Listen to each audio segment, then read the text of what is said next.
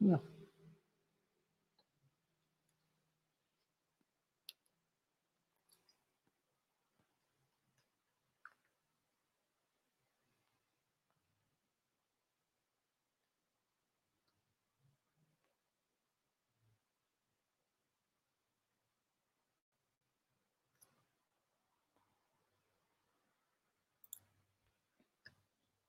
Bem-vindos ao podcast de Giovanni Gisler, ao vivo nas plataformas do Facebook, do YouTube e depois também disponível na, no Spotify.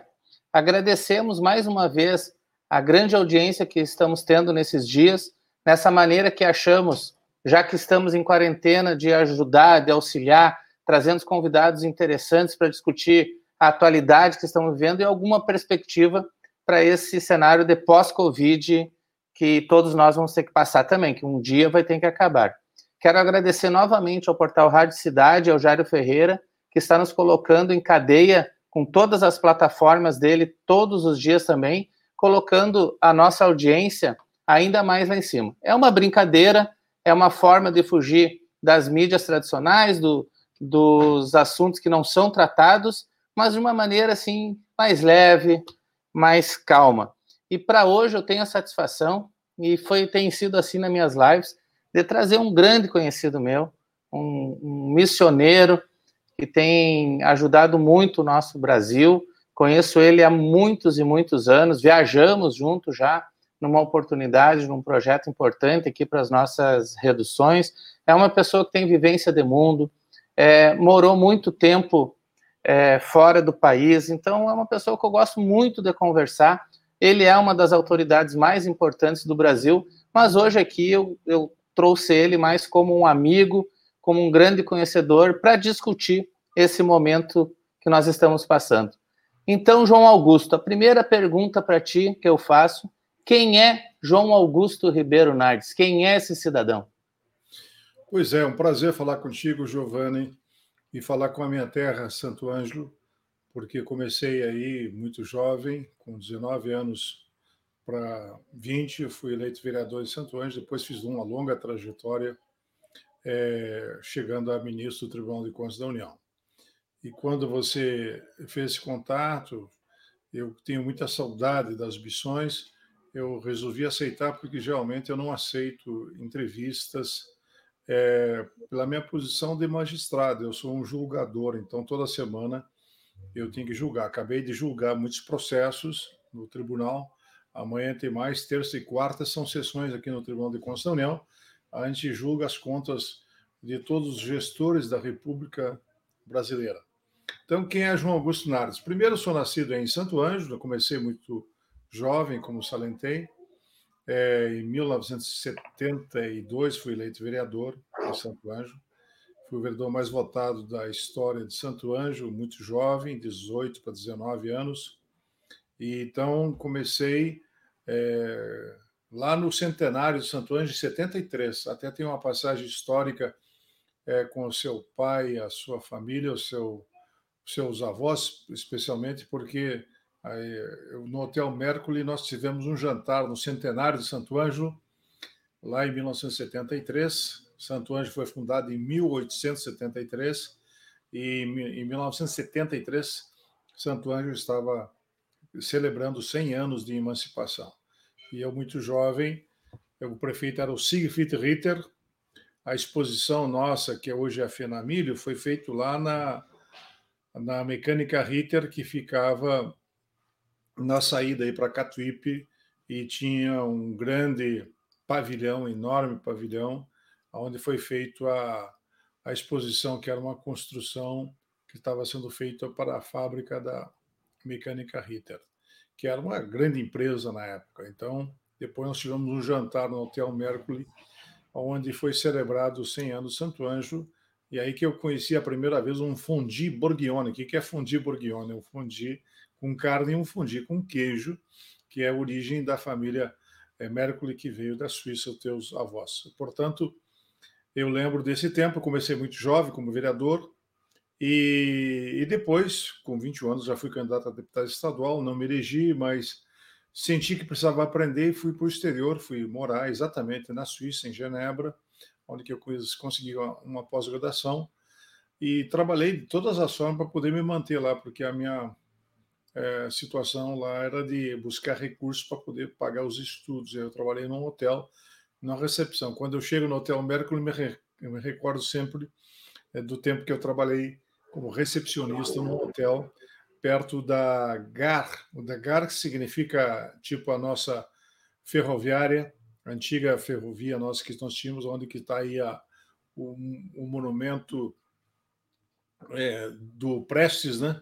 onde fica a nossa antiga GAR de Santo Anjo, tem a antiga GAR em Genebra, que funciona muito bem, e eu trabalhava num hotel chamado Nouvelle Gare, ou seja, em francês, né? Nova Gare.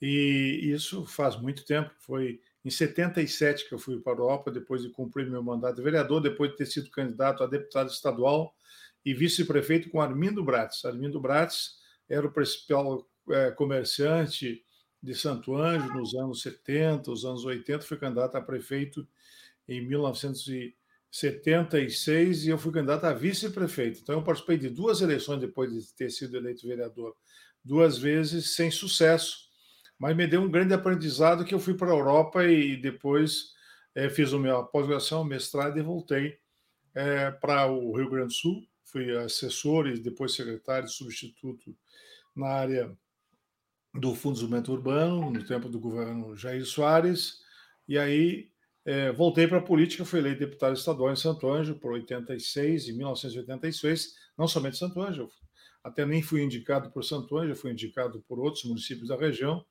mas acabei me elegendo em 86. Então, depois de quase cinco anos na Europa, voltei para ser deputado estadual, e aí continuei a minha carreira até chegar a deputado estadual, federal e ser eleito ministro, que é uma eleição muito difícil, é uma eleição, só para as pessoas entenderem como é que funciona o Tribunal de Constituição União. São apenas nove ministros, eu sou o único de São Paulo para baixo, da região sul. Em todo o Tribunal de Contas, só tem um de São Paulo para baixo? Eu não sabia. É, de São Paulo para baixo só tem eu, é, que sou dessa região. Então, eu fui eleito em 2005, depois de 24 anos deputado estadual, deputado federal, uma eleição que é a votação secreta, votam os 503 deputados e 81 senadores. E aí eu acabei sendo eleito ministro em 2005, agora faz esse ano farei 15 anos como ministro do Tribunal de Constituição, não, 24 anos como deputado estadual, vereador, deputado federal, Dá tanto tempo assim, eu não, imag... não lembrava que era 2005, né? Já sabe que é, era menos tempo, já é uma jornada. É, eu tenho quase 40 anos de é, eleições, aliás, todas são eleições, né? Eu fui candidato várias vezes e ganhei praticamente boa parte delas, mas a minha primeira vida eu comecei com derrotas. Aí, primeiro, uma grande vitória para vereador, com 19 anos. Fui vereador mais votado, fiz mais que 10% dos votos de Santo Anjo, 1.826 votos em, mil, em 1972 para vereador. Então, depois eu então é, concorri novamente a prefeito, perdi uma eleição para prefeito para o José Lima, que trabalhou comigo. O José Lima trabalhou comigo. Eu tinha um escritório de contabilidade em Santo Anjo nos anos 70, até eu ir para a Europa. Depois o escritório ficou meu nome, depois eu vendi uma parte para o José Lima. Em 1900 e 76 eu fui candidato a vice-prefeito, perdi, depois fui para prefeito, perdi. Senão não seria eleito hoje é, ministro. Se eu tivesse ganho, não seria ministro hoje. Mas deixei de administrar Santo Anjo por um pouco, por um detalhe. Eu cheguei nos últimos 17 dias é, da eleição porque o, o Otávio Ferreira, que era o candidato, renunciou com o, o vice-prefeito dele, que era o, o Reinaldo. E aí eu acabei assumindo uma candidatura nos últimos 17 dias, cheguei a estar na frente nas pesquisas, mas acabei perdendo a eleição em 1980, não, 96. 96, faz muito tempo. Quatro, 24 anos, então quase fui prefeito de Santo Anjo, mas fui vereador, candidato a vice, mas depois ganhei todas as eleições, deputado, aí até ser eleito ministro. Eu de 11 eleições, eu estava fazendo as contas que eu participei, eu devo ter ganhado nove e perdi três eleições. Eu tenho uma longa carreira. Eu tenho muitas saudades de Santo Anjo. Então, eu comecei falando sobre. Eu, eu ia te perguntar se tu sente saudade da, da, da parte da Eu uma pessoa que gosta muito de se comunicar. É, repete aí que eu não consegui ouvir você direito. Não, porque tu é uma pessoa que gosta muito de se comunicar, andar entre eventos, população. Se tu sente falta dessa parte na tua vida, tem saudade da parte política desse período que tu tinha é, fazer a campanha, digamos assim, da parte da campanha, é. de estar com o povo, sempre Olha, falta disso. Eu tive que renunciar ao mandato deputado, Giovanni, quando eu tive que renunciar ao mandato deputado, foi um muito doloroso, porque eu tinha sido o deputado federal mais votado do Rio Grande do Sul, do partido que eu pertencia. Eu tive que renunciar ao mandato, renunciar o, além do mandato, eu tive que renunciar também o partido, né? Não podia mais fazer política, não posso fazer. E aí é, eu acabei é, renunciando e assumi o cargo de ministro, depois de ter sido eleito ministro em 2005, numa eleição muito difícil. Eu tomei posse no dia 20 de setembro de 2005 é, para ministro do Tribunal de Contas da União, uma eleição com quatro candidatos, eu fui o mais votado, é, de 513 deputados é, que votaram, em torno de 450 votaram, eu acabei ganhando com 70 votos para ministro, e aí o segundo fez 130 e poucos votos, e depois eu fui eleito no Senado. São duas eleições, e aí você é eleito ministro, é um cargo vitalício, eu tenho mais.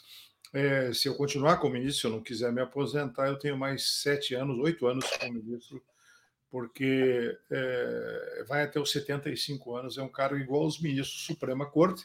Eu diria que o, o Tribunal de Contas da União, hoje, em termos de composição de forças dentro do Brasil, é a Suprema Corte, é a corte mais importante do país, mas nós fiscalizamos todos os poderes, inclusive o Judiciário, o Legislativo e o Executivo, e somos independentes. Os ministros do Tribunal de Contas são nove ministros. Como eu disse, eu fui eleito, eu sou o único do Sul para baixo, de São Paulo para baixo, eu sou o único representante na Corte de Contas, que é a corte mais importante, no meu ponto de vista, depois da Suprema Corte no Brasil. Na prática, assim, para quem está nos escutando, o que, que faz um ministro do TCU? Na prática, assim, vocês têm qual a demanda, o que, que vocês, qual o tipo de processo que vocês julgam, de uma, desculpa, de uma maneira assim que a população possa entender, Nardes, até para conhecer mais o TCU, que é, agora está mais em, na vitrine o STF, né? Mas o, o, TCU, o que, que um ministro do TCU faz? Nós, é, todos os anos, damos um parecer para aprovar ou não as contas da República. Esse acho que é o, é o ponto mais importante do, da função do ministro. É você que define se aprova ou não as contas da República. E, e isso é, é relevante porque todos os recursos da União passam pela nossa checagem, nós que checamos, nós que filtramos se estão corretos. Então, nós aprovamos contas de toda a República, começando pelos presidente da República, vice-presidente, os ministros do Supremo, os ministros é, de todas as cortes do Brasil, nós fiscalizamos todos os poderes e também fiscalizamos o, o executivo, que é o mais importante, todos os ministros prestam conta para nós de todos os gastos que eles têm da República. Nós temos em torno de 1.700 auditores, 2.400 funcionários, todos concursados, são todos independentes nenhuma indicação política, os ministros são eleitos via Congresso Nacional, não é uma nomeação, até quando saem as matérias, muitas vezes foi nomeado. Na verdade, quem assina o ato é o, é o presidente de plantão, mas quem elege é o Congresso Nacional. O Supremo é diferente. O Supremo, os ministros são eleitos via, aliás, escolhidos via presidente da República e o Senado referenda. Nós não nós somos eleitos via Congresso Nacional. Então, o que, que faz o ministro do Tribunal de Contas? Ele fiscaliza todos os recursos da União, respondendo à tua pergunta. Nós fiscalizamos é, todo o dinheiro que sai do poder público federal para o município, para o Estado, vai algum dinheiro da União para o Estado, ele será fiscalizado. Então, nós temos secretarias em todos os estados brasileiros e fiscalizamos através desses auditores, que são todos independentes, são todos é, concursados e, e, portanto, no final é, de cada ano a gente faz uma avaliação das contas. Na verdade, faz em junho, mas a gente faz uma avaliação das contas de cada ano de todos os gestores. E aí pode envolver prefeitos, governadores. Nós condenamos semanalmente aqui muitos gestores públicos. É, nós condenamos muita gente. Nós julgamos em torno de 200 a 400 processos por semana. Eu é, acabei de fazer uma reunião com a minha equipe, é, analisando os processos que vão ser julgados amanhã. Então, eu faço uma reunião com toda a minha equipe, aí eu me posiciono sobre os processos dos demais ministros, são nove ministros, para como é que eu voto. Então, eu tenho um trabalho muito intelectual hoje e acompanhado de uma equipe. Eu tenho em torno de 20 funcionários da equipe técnica que trabalha diretamente comigo, mas nós temos 26 secretarias especializadas em cada área. Fui eu que implantei isso quando presidente.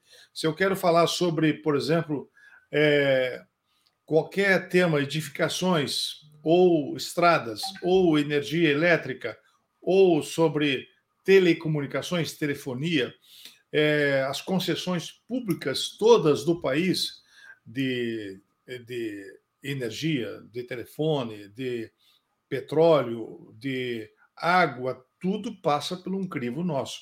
Ou seja, um porto vai ser autorizado a liberar um porto. Aí, por quanto tempo esse porto que é privado, o público ele vai poder explorar? Por 25, 30 anos, uma estrada. É, nós fiscalizamos se está correto ou não está correto os recursos. Quando eu cheguei no tribunal, eu consegui baixar 30 bilhões é, de pedágio que iam ser cobrados a mais de algumas estradas é, no Brasil todo. Eu fiz um processo, né, lá tem um processo que envolvia sete ferrovias, aliás, rodovias federais, as ferrovias também passam por nós, Recentemente eu liberei uma, uma, uma ferrovia, a Malha Paulista, que vai ligar é, de São Paulo até Santo Anjo, até São Borja, a retomada das ferrovias no Brasil. Até ontem recebi, recebi uma proposta de cautelar para mandar parar a estação, não sair a estação por mais 30 anos da ferrovia Norte-Sul, que liga lá do norte até o sul, até o Porto de Rio Grande. Então, tudo isso passa pelo Tribunal de Contas da União.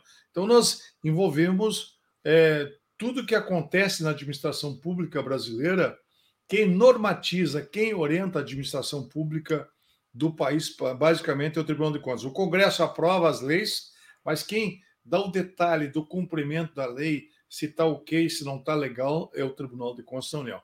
Então, só para dar uma dimensão, nós temos muito trabalho, é um trabalho muito é, chato administrativo. O direito administrativo surge basicamente das nossas decisões em todas as universidades, quando se estuda direito administrativo, as bases das decisões é o Tribunal de Contas da União.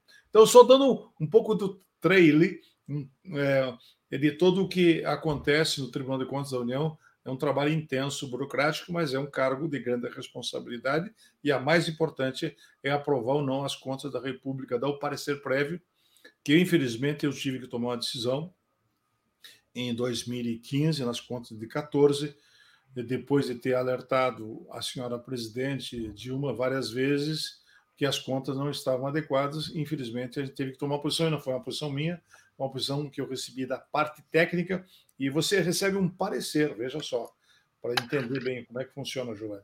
Você recebe um parecer técnico da secretaria especializada. São 26 secretarias, fui eu que criei essa especialização. Lá tem 30, 40, 50, os 100 auditores cuidando de cada matéria. Então, eles são especializados em educação, especializados em estrada, em saúde, em energia, em qualquer área. E aí, essas pessoas trabalham o tempo todo avaliando se está legal ou não está legal. Além da legalidade, também cabe a nós verificar a eficiência, a eficácia, se a educação está entregando um bom produto ou não. Então, agora eu sou relator de educação e de ciência e tecnologia. Então, ciência e tecnologia, eu já chamei o ministro da Educação, que esteve comigo recentemente, e agora eu devo fazer uma reunião com o Marcos Ponte, que é o ministro de Ciência e Tecnologia, para que ele faça um relatório para buscar o máximo de eficiência e eficácia. Eu estou cobrando muito agora em relação à Covid, né? a Covid-19. É, nós, vamos, nós vamos entrar nesse assunto. Nós vamos entrar nesse assunto, Narcis.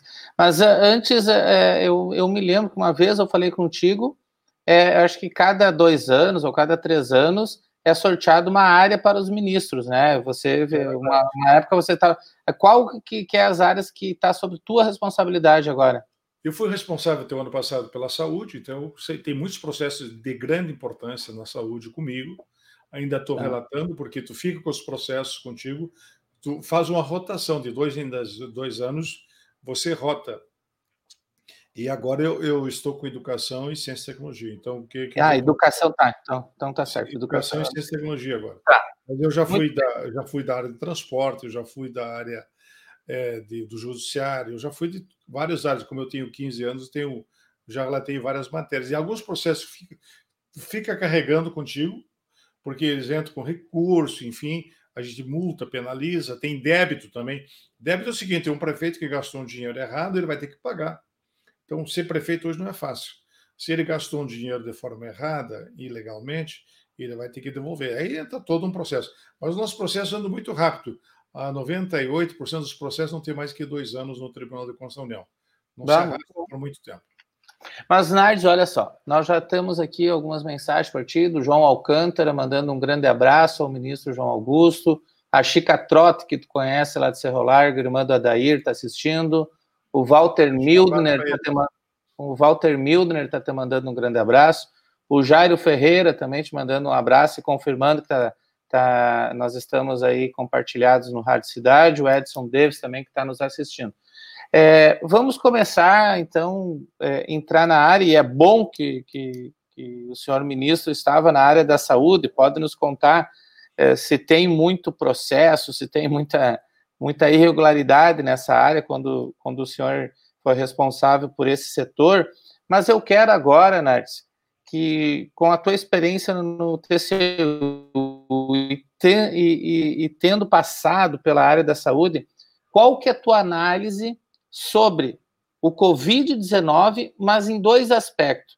Por que, que o Brasil não está preparado, como deveria, né? E tomara que, que, que, que ali nesses processos tenha luz porque de alguma parte do problema, e já incluindo o Covid-19 com a, o viés da economia, porque são duas pandemias que vieram junto, não veio o vírus e depois de um tempo a recessão, a crise, alguma coisa. Elas estão vindo junto. Então, eu quero a tua análise sobre o Covid-19 no Brasil e por que, que nós não estamos com a estrutura adequada na área da saúde e no viés uh, da economia que está vindo logo atrás essa, essa, essa onda que vai ser muito forte. Muitas empresas vão fechar. Ontem eu falava com o professor Mauro Kreutz, que tu conhece também, que é presidente do Conselho é, é, Federal da Administração, e a nossa preocupação é muito, muito, latente. E eu não me lembrava que o senhor era da saúde, então tenta dar esse link nesses três pontos.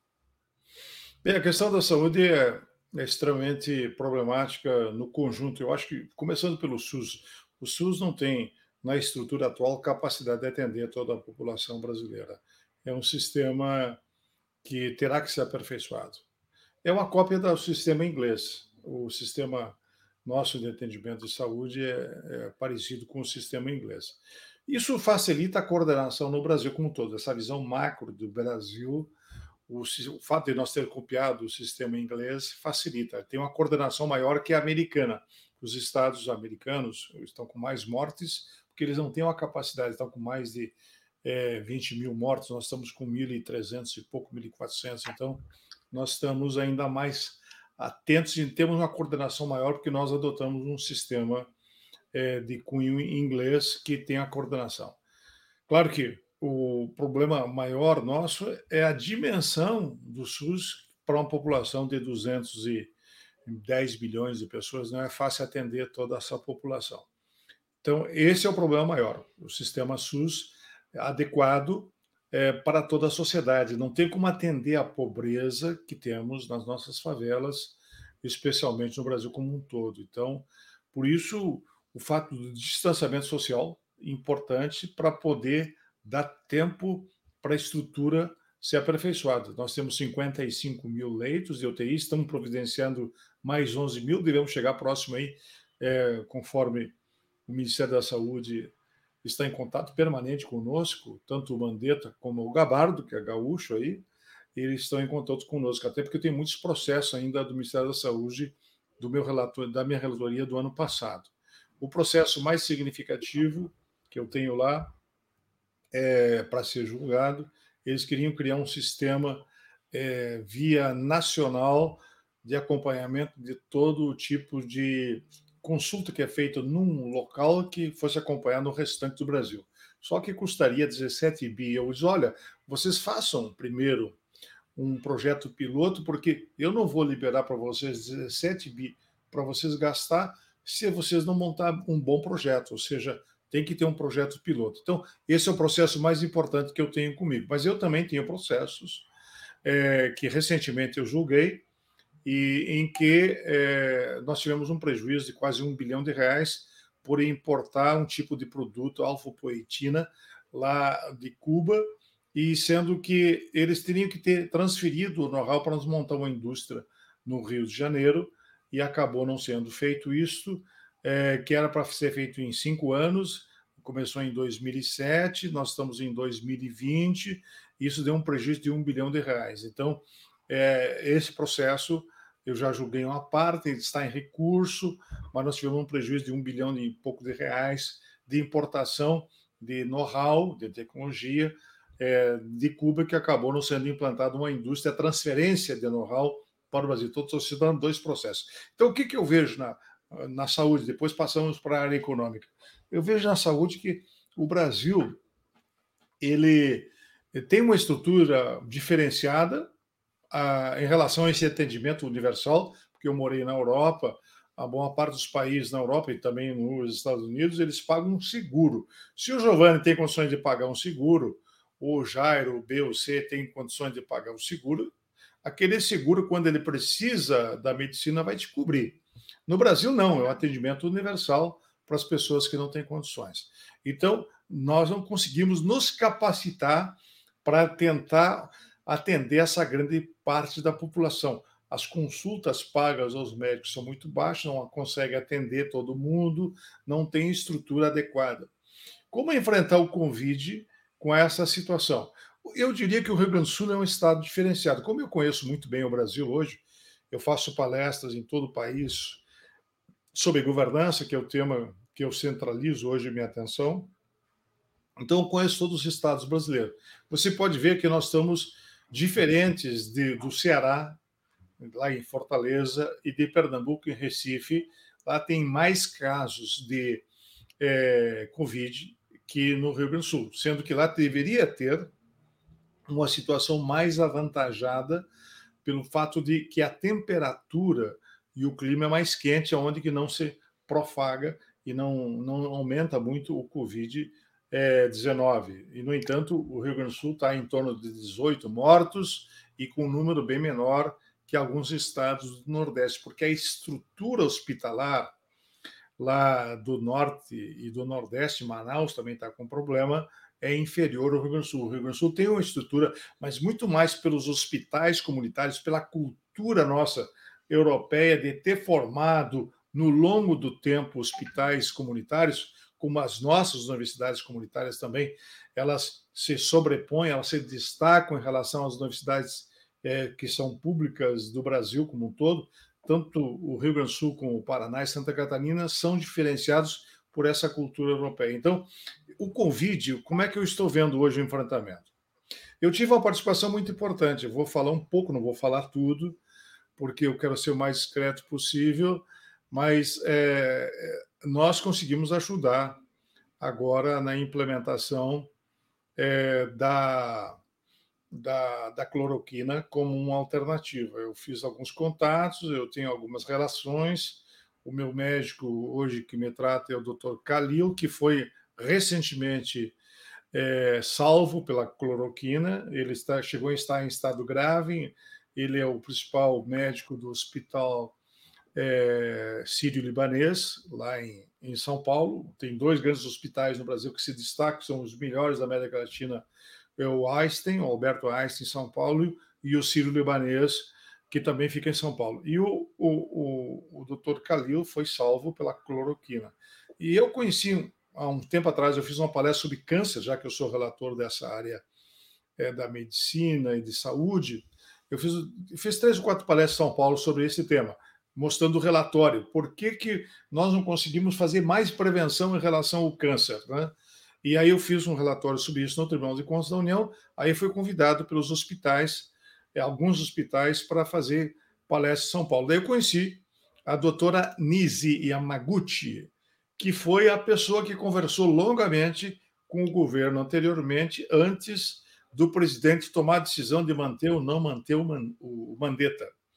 E acabou mantendo o Mandetta, porque eu acho que a doutora Nisi Yamaguchi, e ela já tinha conversado comigo, isso um mês atrás, ela tinha me exposto que ela já tinha é, conhecimento do que estava sendo feito em São Paulo, no, num hospital chamado Prevent, que ah, fazia um monitoramento de 400 mil casos de Covid e que lá eles estavam já monitorando os pacientes e dando a, a cloroquina como um remédio é, preventivo e evitaram muitas mortes. Então, ela já tinha conhecimento disso. Ela é infectologista. Como preventivo, não só na internação hospitalar. É, não com internação. Antes de você ter, antes, o quanto tens o sintoma, você é, toma o medicamento, é, que não é somente a cloroquina, é só vocês procurar Khalil, é, e ele deu uma entrevista, ou a doutora Nisi Yamaguchi, é, na internet, que vocês vão ver a exposição. Ela recomenda que seja dada até o quinto dia, quando você sente o primeiro sintoma, você pode fazer um trabalho preventivo de atacar a Covid no seu início, antes que ela é, inflame os seus pulmões, e aí tu vai ser entubado, e aí é difícil a tua recuperação, e é bem possível que tu acabe, é, depende da circunstância, cada caso é uma situação, mas ele, quando ele inflama e ele penetra nos pulmões, o Covid, praticamente fica difícil você escapar da morte, como tem acontecido. Claro que quanto mais respiradores, dependendo da situação de cada paciente, se ele tem diabetes, aí os médicos são especialistas, não vou entrar nessa área, mas se ele não tem uma comorbidade, ele pode escapar com o ventilador, ou seja, utilizando a UTI para poder sair. Mas se você atacar isso no início, isso a doutora Nishi Yamaguchi me falou, e, e, e o próprio Khalil disse claramente na sua entrevista que ele deu para todo o Brasil, que ele, tava, que ele usou a cloroquina, que pode é, fazer uma prevenção. Eu já estou tomando, recebendo algumas sugestões de médico, eu estou tomando diariamente. Eu agora vou falar a minha situação, não estou recomendando, porque eu não sou médico. Eu estou tomando diariamente um bicarbonato, que para deixar mais alcalina, porque ela fica quatro dias na garganta, e, e tomo é, com limão e faço um gargarejo diário para que ela não penetre no teu corpo. Isso é uma orientação de um médico que deu para mim, mas isso é a minha situação. Então, Nargues, eu, eu também faço bicarbonato para fortalecer essa área da garganta todo dia. Essa aí eu não, eu não tive receita médica, eu já essa aí eu já faço um bom tempo, sempre na área da, da alergia, todo ano que tem. Eu sou médico, então, pessoal. Eu estou dizendo que eu recebi uma orientação de um médico estou fazendo, não estou recomendando para claro, ninguém. Né? A prevenção que cada um pode fazer para evitar que seja atacado. Né? Então, se você consegue é, evitar que isso aconteça, no início, é o que diz a doutora Nise Yamaguchi, que outros médicos já confirmaram, eu acho que você consegue evitar uma situação mais dramática de você ser entubado e aí você vai para uma situação em que teus pulmões já estão totalmente inflamados. Isso a, a doutora Anise, é, que é de origem japonesa, ela tem doutorado nos Estados Unidos, ela é do Hospital Alberto Einstein, que é considerado o melhor hospital da América Latina, e ela teve comigo várias vezes. E eu dei notícia disso para alguns integrantes do governo, e aí aconteceu essa conversa que depois toda a imprensa vai falar que eu não quero entrar muito nesse mérito, porque aí já se envolve um aspecto que não é só técnico, já mais político das decisões do governo federal e de toda essa briga que está tendo, que eu não quero entrar nessa briga entre o presidente da República e outros componentes do governo. Então, a cloriquina, só para deixar bem claro, com essa doutora, qual o nome dela mesmo? Nise Yamaguchi, com S, né? Nise.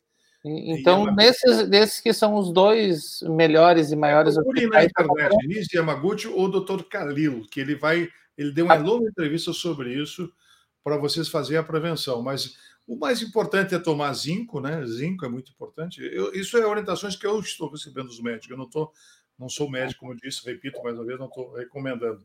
Mas é, você pode fazer a prevenção. Agora, a coisa que eu mais recomendo, que eu, eu também tive uma participação, falei longamente com o ministro Gavardo sobre esse assunto, que é o ministro substituto, é utilizar máscara. Eu morei no Japão um ano, depois que eu morei cinco anos na Suíça, eu morei um ano no Japão, recebi uma bolsa da JICA, Japan International Cooperation, e aí eu fui para o Japão e, e, eu senti quando eu vivi lá no Japão, isso em 83, que quando alguém fica gripado, imediatamente bota uma máscara.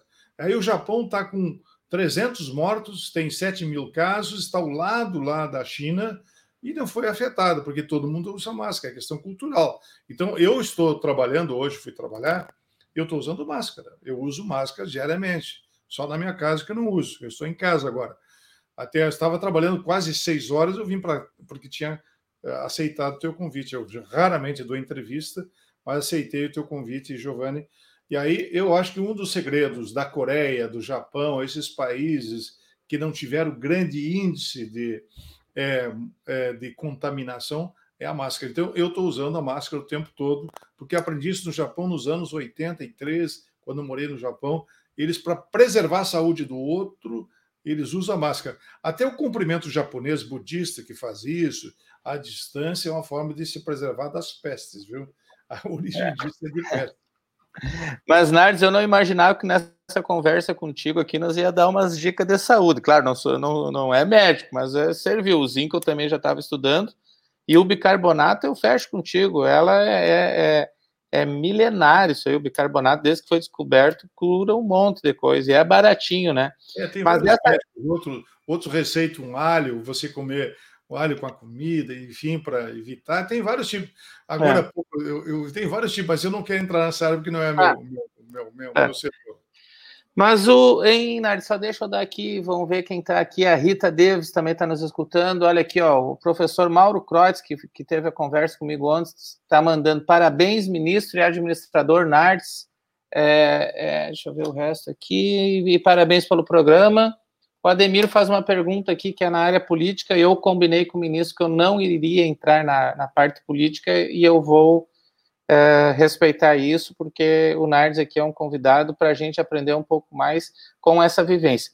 Mas, Nardes, já que entrou o professor Mauro aqui, eu ia te fazer uma pergunta com todo esse relato que tu fez. Quando você foi o responsável lá pelas prestações de conta também da área da saúde. Deu um caso aí que é o maior, que é só num caso a perca de um bilhão de reais. Aí eu volto. Afora a corrupção, que aí volta e meia história na área da saúde, em outras áreas, e tu deve estar acostumado a julgar é, casos assim. Nós temos um problema de planejamento e de gestão histórica no Brasil nos ministérios?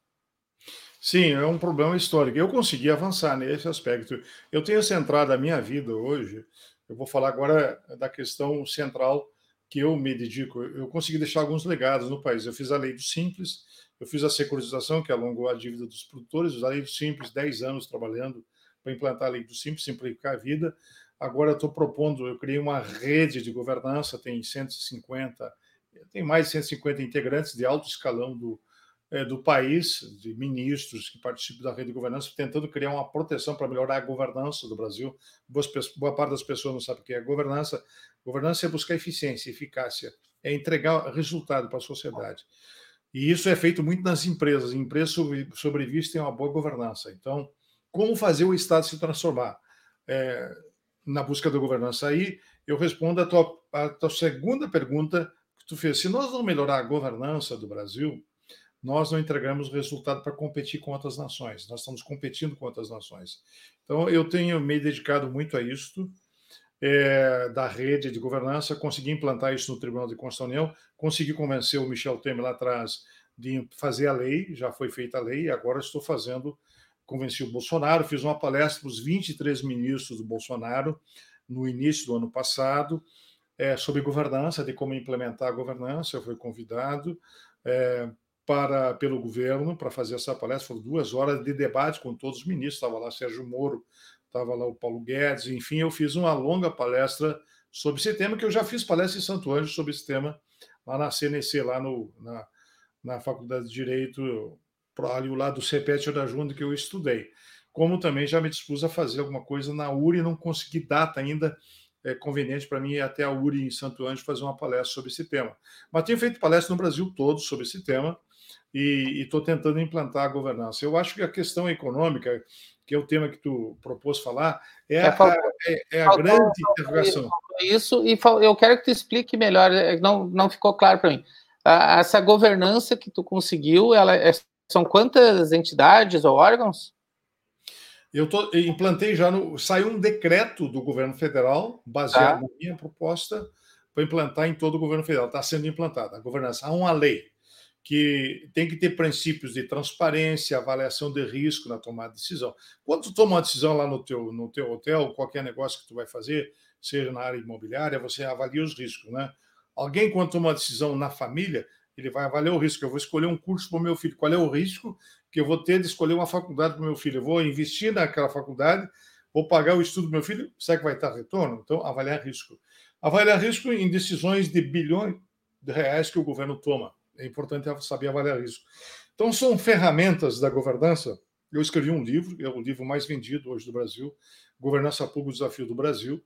É um livro técnico, foi o livro mais vendido o ano passado no país e que eu produzi esse livro em 14 e 15, quando implementei a governança no textil, implementamos em 2017 no governo federal, 2000 agora e 20 está sendo implementado em todo o governo, tem 10 estados, o governador Eduardo Leite está implantando a governança aí no estado, já tive uma longa reunião com ele, fiz uma exposição para ele de mais de uma hora para o governador Eduardo Leite, e também fiz para o governador do Paraná, o, vários governadores, o governador de São Paulo, fiz uma exposição que também está implantando a governança. Então, é uma, uma sistemática que tu tem que buscar eficiência e eficácia o tempo todo no Estado, tem que entregar resultado. Porque todo mundo paga imposto, mas não tem resultado, não tem uma boa saúde, não tem uma boa educação, uma boa segurança. Então, tem que ter resultado. Então, eu estou nesse grande projeto que eu quero deixar como legado para o meu país, de implantar uma governança na estrutura do Estado brasileiro. Me preparei para isso, eu fiz um acordo de cooperação eu fui a Paris em 2013, eu era presidente do Tribunal de Contas da União e fiz um acordo de cooperação com a OCDE. O que é a OCDE? São os países mais ouvidos do planeta, são 35 países. Então, eu trouxe as melhores ferramentas, a gente pagou e estamos implantando. Então, hoje eu criei essa rede de governança, é, que é feito via WhatsApp, a gente troca informações diariamente sobre a implantação da governança em todo o Brasil. E aí, agora eu estou me atendo a um, um tema que vai te interessar muito. Eu tô tá, não, só, só, um pouquinho, Nath, só um pouquinho, só um pouquinho que eu tenho, eu tenho três coisas antes. É, primeiro, o Mauro colocou aqui mais uma mensagem, e eu quero dizer nesse momento aqui, para quem está nos vendo, dê lá a curtida, é, se gostou, se não gostou de mim, bota lá também, bota um comentário, compartilha, marca se você gostou, porque está nos ajudando bastante. E o Mauro, ele diz aqui, eu até ia sugerir se ele não participasse, mas ele está colocando aqui que ele participa dessa rede de governança e é uma excelente iniciativa comandada pelo ministro Nardes. Mas é, é, a governança, ela sendo implantada. Ah, o que eu ia te perguntar é o seguinte: tu escreveu outro livro também, né? O outro livro eu recebi, que é sobre a tua a família. Esperança, né? Que já é... traz o decreto do, do, do presidente atual e do presidente anterior, do presidente Bolsonaro, já traz o decreto e eu relato de como implantar a governança no Brasil, da governança e esperança. Eu entendo o seguinte, que o Brasil só vai retomar sua esperança se implantar uma boa governança no município de Santo Anjo. Nós temos que ter planejamento estratégico Santo Anjo. O que, que Santo Anjo vai ser em 2040? Tem alguém pensando Anjo 2040? Alguns empresários podem estar pensando, mas não tem um conjunto da sociedade. A última vez que eu tive em Anjo, eu fui lá na Associação Comercial, aí conheci um grupo de jovens lá que estão pensando. Mas tem que ter um planejamento é, feito pela sociedade, com o prefeito. O que, que Anjo quer ser em 2030, em 2040? Então, planejamento estratégico é pensar a médio e longo prazo. Isso nós não temos. No Estado, não temos. No Brasil. Então, é isso que eu estou tentando abrir a cabeça é, dos gestores públicos do país, que nós temos que pensar a médio e longo prazo. E eu montei uma equipe para isso. A rede de governança me dá apoio. São 150 integrantes que fazem um trabalho voluntário, ninguém recebe nada é troca de informações de forma voluntária, conforme falou aí o Mauro. Então, é, é um trabalho que a gente está montando em todo o Brasil. E agora a minha preocupação maior que eu ia te falar é como nós vamos salvar as micro e pequenas empresas. Isso porque aí. vai haver uma mortalidade de grande parte das micro e pequenas empresas. No ramo hoteleiro, que é o teu ramo, já estão morrendo muitas empresas. O da Londer lá, já fiquei sabendo, lá em Bento Gonçalves, que vai fechar três hotéis. Aí... Fechou de Caxias hoje e demitiu já 140 funcionários. Em é. Brasília, aí, o nosso setor já demitiu 4 mil pessoas. Né? É, aqui então, está acontecendo é. muito. Vai é. ser uma mortalidade imensa. A crise vai ser terrível para o país. Então, eu acho que é, nós temos que preparar para isso. Então, o que, que eu estou propondo discussão na rede de governança? É, nós, de forma silenciosa, olha, eu não estava falando há muito tempo, há mais de seis meses que eu não dava entrevista para ninguém. Estou conversando porque você é meu conterrâneo, meu amigo, e aí de Santo Anjo. Eu acho que nós temos que preparar um grupo de intelectuais que possam trabalhar para retomar o crescimento é, do país logo após o Covid, né? logo após que o isolamento possa ser possível. Eu acho que cada município tem que avaliar essa questão de isolamento. Aonde tem municípios pequenos que não têm casos de Covid, eu acho que não cabe fechar o comércio, mas essa é a minha opinião. Quem decide é o prefeito, quem decide é a liderança local. Aonde tem, tem que ter o isolamento, porque realmente ainda não está a cloroquina. A boa notícia de hoje é de que o presidente deu prioridade, e talvez seja decorrente dessa conversa com a doutora Nise, e, e de uma convicção dele, de fazer milhões, está sendo feito 2 milhões de, é, de, de pílulas é, com a cloroquina e com todo o medicamento para evitar as mortes. Eu acho que tem que encontrar o mais rápido possível essa vacina para o país retomar o crescimento e o desenvolvimento. Se não abrir o comércio, não abrir a indústria, as pessoas também vão morrer de fome. Mas isso é uma decisão que não cabe a mim. Eu estou dizendo que é importante que a gente retome, mas nós, de forma voluntária, eu estou entre eles, estou liderando um grupo para pensar de como vamos gerar empregos e criar. Uma questão Tem que. Tem alguma ideia de ajuda que possa ser feita imediatamente para as pequenas e médias empresas e também os profissionais liberais, que na verdade são pequenas empresas, a maioria não registradas? Porque eu te pergunto, assim, eu te pergunto assim, ó, essa, o, o recurso vai rápido para banco, vai rápido para companhias aéreas e para empresas grandes. Por que, que, que, nós, que somos os maiores empregadores do Brasil, nunca recebemos nada? Tem alguma proibição? Só grande pode ganhar? Por que, que não chega? Tu tem alguma ideia que possa ajudar efetivamente as pequenas e, e que possa dar lá para o Guedes? Porque eu sei que, que o Tribunal de Contas presta também consultoria antes das decisões, né? Para não para diminuir é, depois é, a questão. É. Então, o que que tu vê que pode ser feito já agora e depois? Eu, minha, não é do Tribunal de Contas, porque cada, cada medida que é feita uma consulta ao tribunal tem que ser feito pela, pela uma comissão do Congresso ou por um ministério e tal a gente se posiciona de forma oficial, desde a aposentadoria até uma decisão administrativa que envolve bilhões de reais, a gente sempre se posiciona de forma é, oficial, todos os ministros votando. Então, vou te dar uma opinião minha sobre a questão. A estrutura financeira, e recentemente eu tive uma reunião com o presidente do Banco Central, Roberto Campos, ela, ela sempre facilita muito mais a vida dos intermediários. O que, que eu quero dizer com isso? O Banco Central é que comanda a política monetária do Brasil. Como você faz chegar um recurso até a ponta para uma micro e pequena empresa? Tem que passar pelo BNDES ou pelos bancos intermediários, porque o Banco Central não opera na ponta. Então, o que eu vi no planejamento que me mostrou recentemente o presidente do Banco Central é de que o primário, que é aquele que faz o trabalho lá na ponta, o Banrisul, o Banco do Brasil, a Caixa e tal, ele e, ou outros sistemas financeiros do sistema financeiro do Brasil, nós temos poucos bancos, nós somos muito hoje concentrados, dependentes dos bancos é, mais públicos. Nós tínhamos que ter milhares de bancos no Brasil e um controle, né, adequado. Os americanos têm milhares de bancos, então ter acesso mais fácil ao crédito para as pessoas e um, uma taxa de juro baixa. Primeiro, vão ter que baixar muito a taxa de juro que está sendo cobrado para a retomada do crescimento. Esse é o ponto número um que eu diria que na retomada do crescimento nós vamos ter que fazer. Baixar o máximo a taxa de juros e, e voltar a incentivar o comércio e dar condições de crédito para as pessoas voltar a, a, tocar seus negócios, porque boa parte dos hotéis, dos restaurantes fecharão, não terão condições, os pequenos empresários não terão condições, as lancherias não terão condições de se manter, porque não tem capital de giro para se manter. Então, nós vamos ter que abrir crédito para essas pessoas. O governo vai ter que fazer isso. Então, esse é o número um. Aí, esse se chama o primário. Quem libera e quem faz a intermediação, tudo isso é um sistema financeiro. Como fazer isso acontecer? Primeiro, eu acho que o Banco Central, e essa é uma das reclamações que eu devo conversar essa semana com o presidente do Banco Central, é pressionar para que os bancos, que são os intermediadores desse recurso para o pequeno, facilitem a vida é, desse pequeno e não criem burocracia e dificuldades para o pequeno ter acesso ao crédito. Então, as micro e pequenas empresas que eu defendi tanto é, no país quando eu fiz a lei do Simples, eu era funda, fui fundador da, da Frente Parlamentar da Micro e Pequena Empresa, fizemos a lei do Simples, pagar menos imposto. Isso aí foi do, decorrente do meu escritório que eu tinha em Santo Hoje, na rua Marquês de Herval. Eu fiz contabilidade, era uma burocracia infernal, eu não aceitava isso. Cheguei ao Congresso, consegui mudar isso, mas ainda assim temos muita burocracia e agora nós vamos ter que enfrentar esse essa hecatombe praticamente que vamos viver depois do Covid. Então, como fazer a facilitação dos micro e pequenos empresários chegar a essas pequenas empresas o crédito. Esse é o grande dever. E aí, o que eu, o que eu quero dizer, um assunto muito técnico, isso que eu vou falar.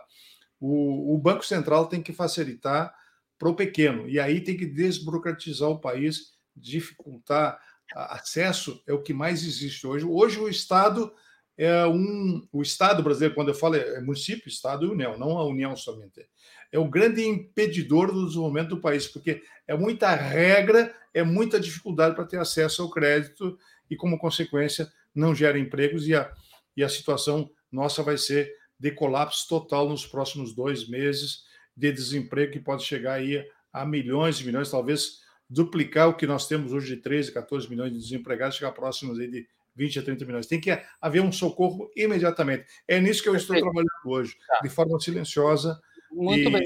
Mas, que provocou essa conversa hoje. Tá, mas olha só, uh, a Valdete Crintes de, de Cerro Largo, acho que ela já estava ontem aqui também. É, está assistindo Largo, e é muito boa essas lives com liderança para nos trazer mais esclarecimentos sobre gestão, política e outros assuntos. Mas, Nardes, e o Beto Bosque também. Eu tenho duas coisas aqui para depois a gente já encaminhar pelo pro, encerramento. E, e, eu quero dizer assim, eu acompanhei quando foi a tua luta lá pelo Simples, eu acompanhei. O Simples nasceu aqui em Santo Ângelo, né, é, é, nas entidades de classe junto contigo, e virou o Simples, nasceu aqui. É, ontem eu conversava com o professor Mauro, e eu sugiro é, vocês conversarem, justamente porque eu fiz essa pergunta para ele, e ele colocou duas coisas que eu achei muito importante para chegar ao crédito rápido através do Banco Central, que o empresário não quer nada de graça, né? Isso tem que deixar claro. Então, poderia, ele usou o termo até o Estado ser o avalista, como é que seria a, a, a, o, o avalista para garantir o fluxo de caixa das empresas para não parar a roda da economia? Através da emissão de títulos públicos, títulos públicos de 30, 50, 60 anos, como está fazendo a, alguns países. E, e, eu me permito aqui te desafiar, Nardes, porque eu sei da tua história no simples, eu sei disso. Te desafiar a, a, a da, da, no lugar que tu tá, com todo o cuidado que tu tem que ter. Mas daqui a pouco, aí, ó, o Mauro já está nesse teu grupo de, de governança, pegar essa ideia que eu achei sensacional. E nós precisamos implantar o quanto antes, fazer esse crédito privado para as pequenas e, e médias com o governo federal através de títulos públicos. Por que não? O que, que tu acha, Nantes? É uma boa ideia. Agora é convencer as lideranças maiores que tomam decisão sobre essa questão. O governo federal tem capacidade de endividamento, tem condições de emitir os títulos e, e, e protelar isso, dar prazo. É, o que já está saindo de medidas é na área agrícola é que o, aquelas dívidas que venceriam esse ano, decorrente até da seca que teve no Rio Grande do Sul, é, boa parte serão protelados por alguns meses, seis meses, 180 dias. Então, as dívidas é, no, no, setor a, rural já estão sendo é, postergadas. Eu acho que isso também terá que ser feito em relação aos micro e pequenos empresários, dá tempo para eles se recuperar dessa situação de ficar sem renda alguns meses, que está acontecendo hoje no Brasil com a, o isolamento social. Então, isso terá que ser providenciado. Eu acho que isso é uma parte importante, mas eu, eu vou um pouco mais além além dos títulos, nós temos que criar um tipo de incentivos para a geração de empregos para os setores que geram empregos com menor custo para a sociedade. Eu fiz uma especialização em política de emprego quando eu morei lá em Genebra, na Suíça. Eu trabalhei na OIT, na Organização Internacional do Trabalho, que é a organização que dá as regras internacionais é, para o mundo todo. eu acho que nós temos que fortalecer a construção civil imediatamente, retomar. O presidente da Caixa atual, eu, eu me dou muito bem com ele, é um cara muito entusiasmado, Pedro. Ele está é, já baixando a taxa de juros da Caixa, a Caixa está fazendo um bom trabalho, mas criar um tipo de taxa diferenciada agora é, para a retomada do desenvolvimento e o crescimento. Nós temos que fazer um choque depois do Covid para o país voltar a ter esperança. Por isso que eu, eu continuo defendendo a tese da governança, a esperança. Organiza, planeja e depois você retoma a esperança. Não perder jamais essa crença, essa fé de que é possível reverter o quadro no país. Então, são algumas medidas. Esse grupo que eu estou trabalhando, eu quero convidar o professor aí para participar, agora é, desse pós-Covid, que eu estou, lancei ontem até uma mensagem para todo o grupo, é um trabalho intelectual entre as pessoas de alto escalão do governo federal, mas é um trabalho voluntário, ninguém recebe nada, é extra, cada um tem a sua função, vai lá e, e forma um grupo temático. Nós temos três grupos temáticos para implantar a governança em todo o Brasil. Eu gostaria que Santo Anjo tivesse uma governança. Já falei para o prefeito anterior, falei para o prefeito atual, entender o que é governança, as pessoas têm que entender. O Estado já está implantando, conversei com o Eduardo Leite e outros estados, são mais de 10 estados que eu tenho visitado. Eu acho que é o grande desafio, o governo federal já está implantando. Pensar o Brasil a médio e a longo prazo e ter é, ferramentas que são fundamentais: avaliação de risco na tomada de decisão, projeto estratégico, planejamento estratégico pensando a médio e a longo prazo do Brasil. São alguns temas que hoje acabamos não falando muito sobre governança, mas de repente mais para frente a gente possa falar um pouco mais, porque acabamos centralizando um pouco na questão do Covid. Como eu sei que o tempo aí teu está é, limitado, eu me coloco à disposição de, repente para de repente para mais uma pergunta, mas tenho grande saudade, Santo Anjo, de poder caminhar aí na Marquês Derval com a Avenida Brasil ou na Marechal Floriano e lembrar meus tempos de infância aí na, nessa terra querida. Eu concordo contigo, Nardes, quando tu diz que, que tem que ser através da construção civil. Os outros países que passaram por crise, agora são muitos que estão, é, é, é o primeiro setor. Nessa do Covid, nós vamos precisar uma atenção especial ao setor do turismo, como nunca foi feito. Foi o mais afetado, mais do que qualquer outro, outro setor então precisa ser olhado também. E indo já para o encerramento, eu quero, eu quero dizer, Nardes, aqui publicamente, te agradecer pelo convite, pela distinção.